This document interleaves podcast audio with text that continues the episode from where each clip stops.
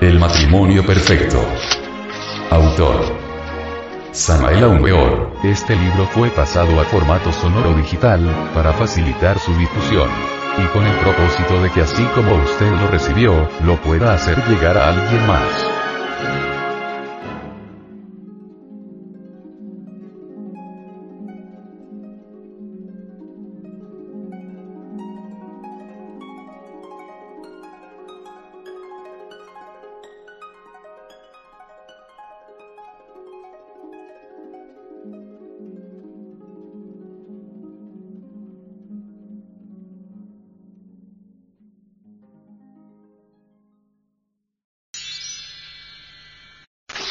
Capítulo 16. El despertar de la conciencia. Es necesario saber que la humanidad vive con la conciencia dormida. Las gentes trabajan soñando. Las gentes andan por las calles soñando.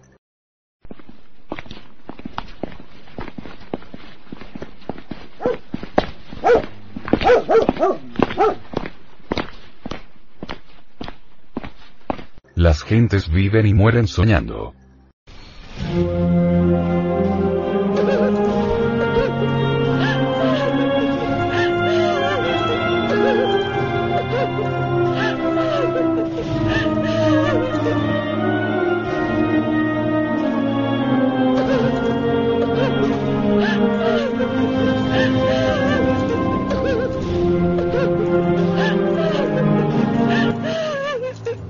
Cuando hemos llegado a la conclusión de que todo el mundo vive dormido comprendemos la necesidad de despertar. Necesitamos el despertar de la conciencia. Queremos el despertar de la conciencia. Fascinación. La causa del sueño profundo en que vive la humanidad es la fascinación. Las gentes están fascinadas por todas las cosas de la vida. Las gentes se olvidan de sí mismas porque están fascinadas. El borracho en la cantina está fascinado por el alcohol, el local, el placer, los amigos y las mujeres.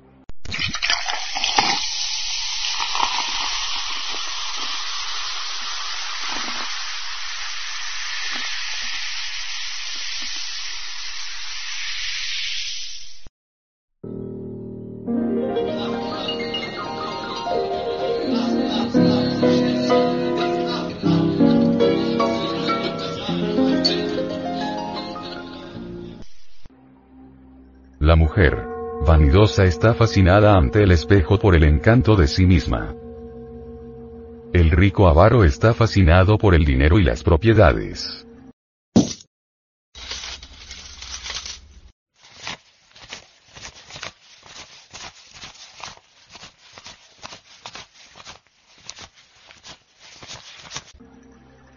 El obrero honrado está fascinado en la fábrica por el duro trabajo. El padre de familia está fascinado en sus hijos.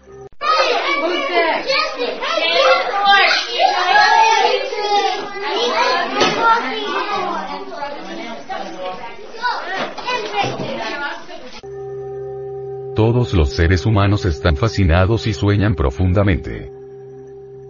Cuando manejamos un coche nos asombramos al ver a las gentes arrojarse sobre las avenidas y las calles sin importarles el peligro de los coches. Otros se lanzan francamente bajo las ruedas de los automóviles. Pobres gentes. Andan dormidas. Parecen sonámbulas. Andan soñando con peligro para sus propias vidas. Cualquier clarividente puede verles los sueños. Las gentes sueñan en todo aquello que las tiene fascinadas. El sueño. Durante el sueño, el ego se escapa del cuerpo físico. Esta salida del ego es necesaria para que el cuerpo vital pueda reparar el cuerpo físico.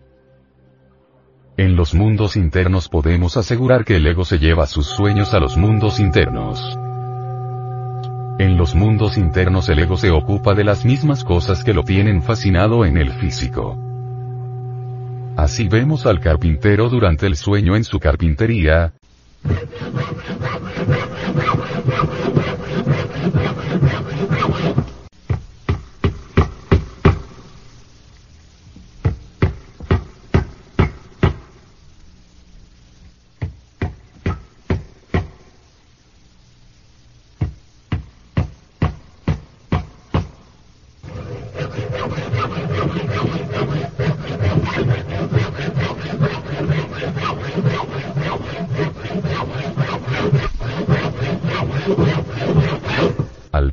Cuidando calles,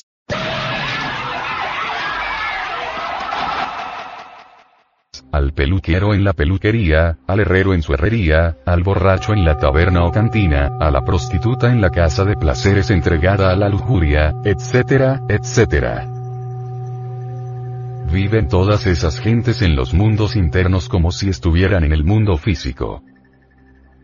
A ningún viviente se le ocurre preguntarse a sí mismo durante el sueño si está en el mundo físico o en el astral. Los que se han hecho semejante pregunta durante el sueño, han despertado en los mundos internos. Entonces con asombro han podido estudiar todas las maravillas de los mundos superiores. Solo acostumbrándonos a hacernos semejante pregunta de instante en instante durante el estado llamado de vigilia podemos llegar a hacernos semejante pregunta en los mundos superiores durante las horas entregadas al sueño. Es claro que durante el sueño repetimos todo lo que hacemos durante el día. Si durante el día nos acostumbramos a hacernos esta pregunta, durante el sueño nocturno, estando fuera del cuerpo resultaremos repitiéndonos la misma pregunta. El resultado será el despertar de la conciencia. Recordarse a sí mismo. El ser humano fascinado no se acuerda de sí mismo.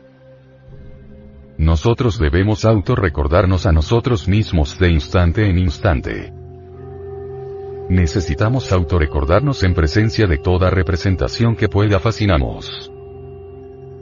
Detengámonos ante toda representación y preguntémonos. ¿Y dónde estoy? ¿Estaré en el plano físico? ¿Estaré en el plano astral? Luego dar un saltito con la intención de flotar en el ambiente circundante.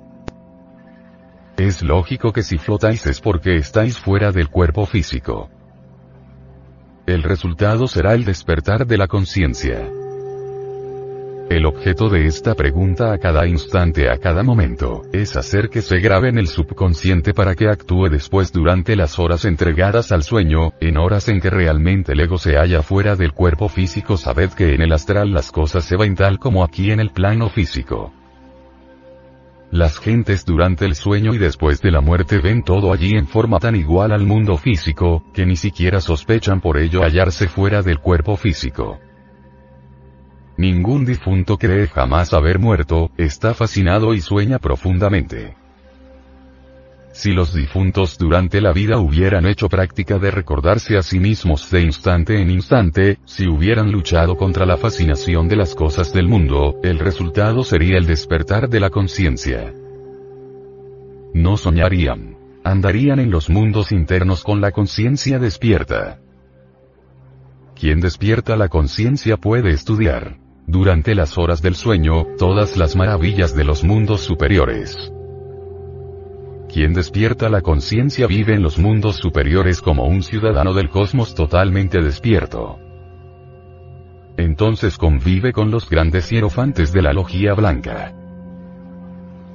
Quien despierta la conciencia ya no puede soñar aquí en este plano físico, ni tampoco en los mundos internos. Quien despierta la conciencia deja de soñar. Quien despierta la conciencia se convierte en un investigador competente de los mundos superiores. Quien despierta la conciencia es un iluminado.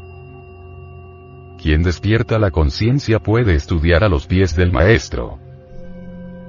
Quien despierta la conciencia puede platicar familiarmente con los dioses que iniciaron la aurora de la creación. Quien despierta a conciencia puede recordar sus innumerables reencarnaciones.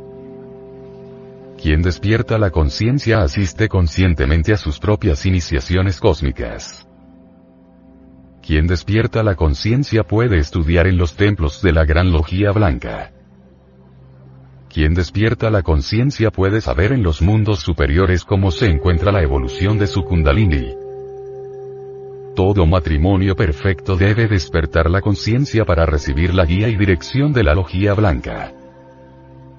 En los mundos superiores, los maestros guiarán sabiamente a todos aquellos que realmente se aman.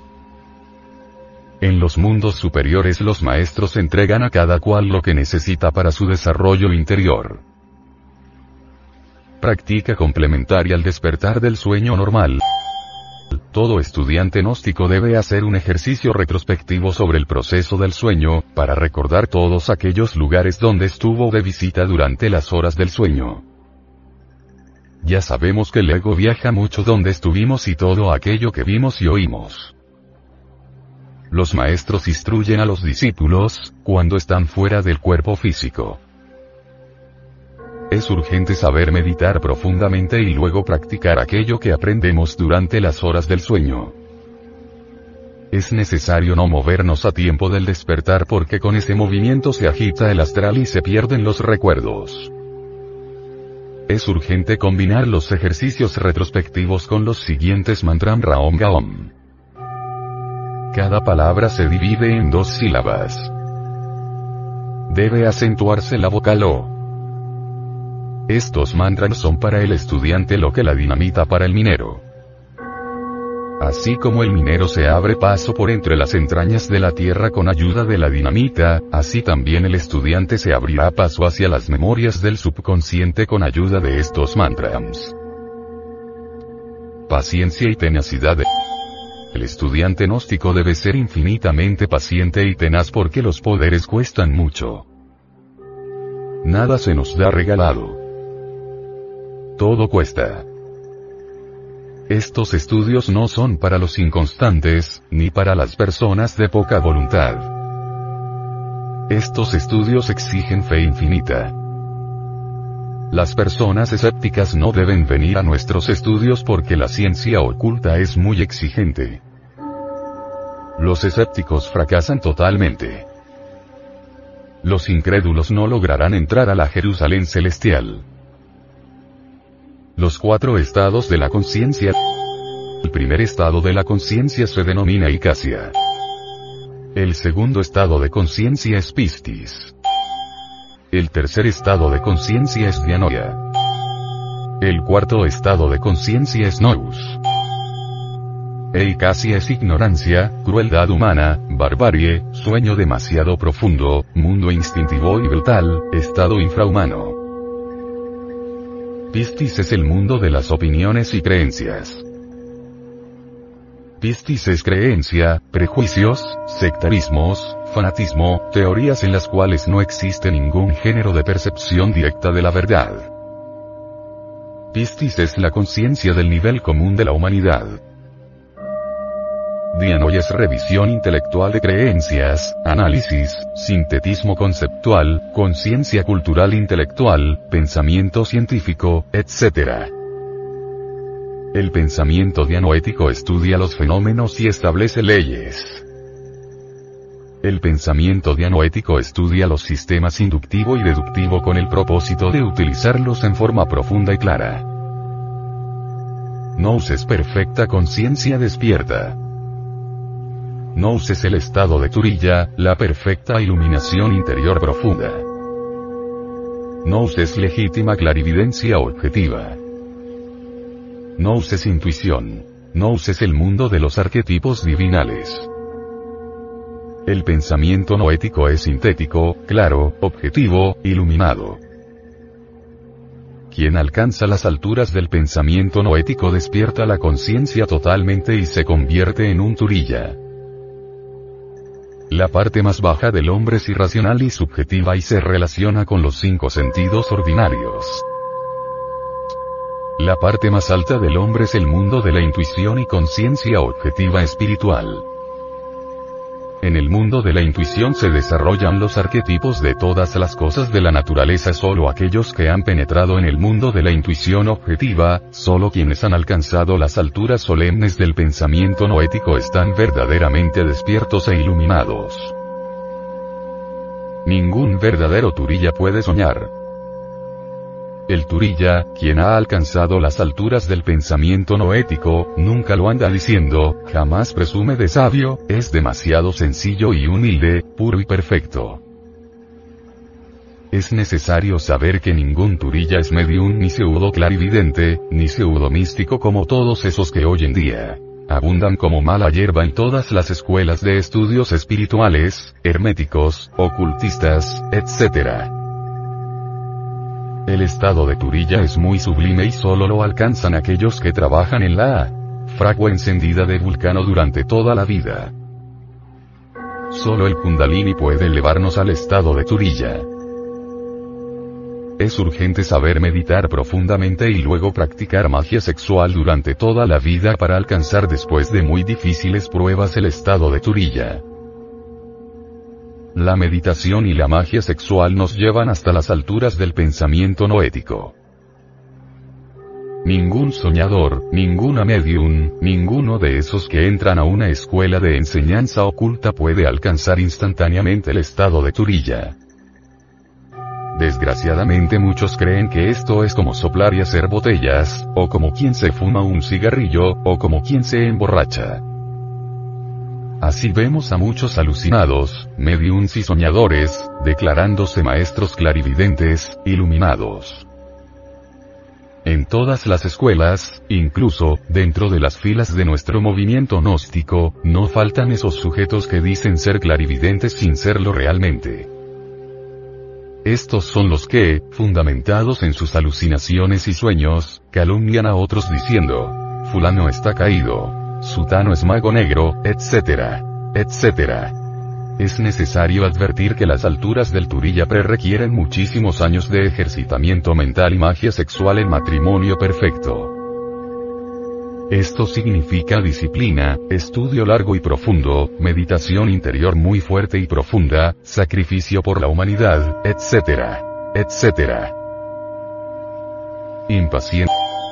Por lo común los recién entrados a la gnosis están llenos de impaciencia, quieren manifestaciones fenoménicas inmediatas, instantáneos desdoblamiento, iluminación, sapiencia, etc. La realidad es otra. Nada se nos da regalado. Todo cuesta. Nada se consigue con curiosidad, instantáneamente, rápidamente. Todo tiene su proceso y su desarrollo. El kundalini se desarrolla, evoluciona y progresa muy lentamente dentro del aura del macho Am. El kundalini tiene el poder de despertar la conciencia. Empero el proceso del despertar es lento, gradual, natural, sin hechos espectaculares, sensacionales, emocionales y bárbaros. Cuando la conciencia ya ha despertado totalmente no es algo sensacional, ni espectacular. Es sencillamente una realidad tan natural como la de un árbol que lentamente creció, se desarrolló y desenvolvió sin sobresaltos y cosas sensacionales. Naturaleza es naturaleza. El estudiante gnóstico en principios dice, Estoy soñando. Después exclama, Estoy en cuerpo astral fuera del cuerpo físico. Más tarde logra el shamadí, el éxtasis, y penetra en los campos del paraíso.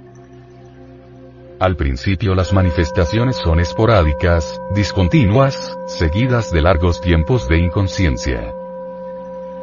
Más tarde, las alas ígneas nos dan la conciencia continuamente despierta sin interrupciones.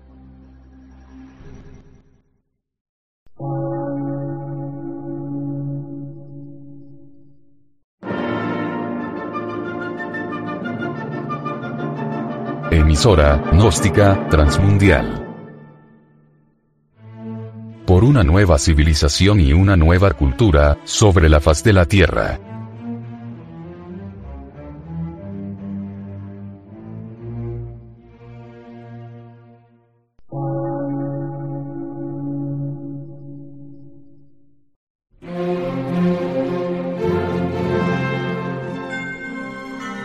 Medio de radiodifusión, científico, artístico, místico y filosófico, de la Asociación Colombiana de Centros de Estudios Gnósticos, Antropológicos, Psicológicos y Culturales. A. C.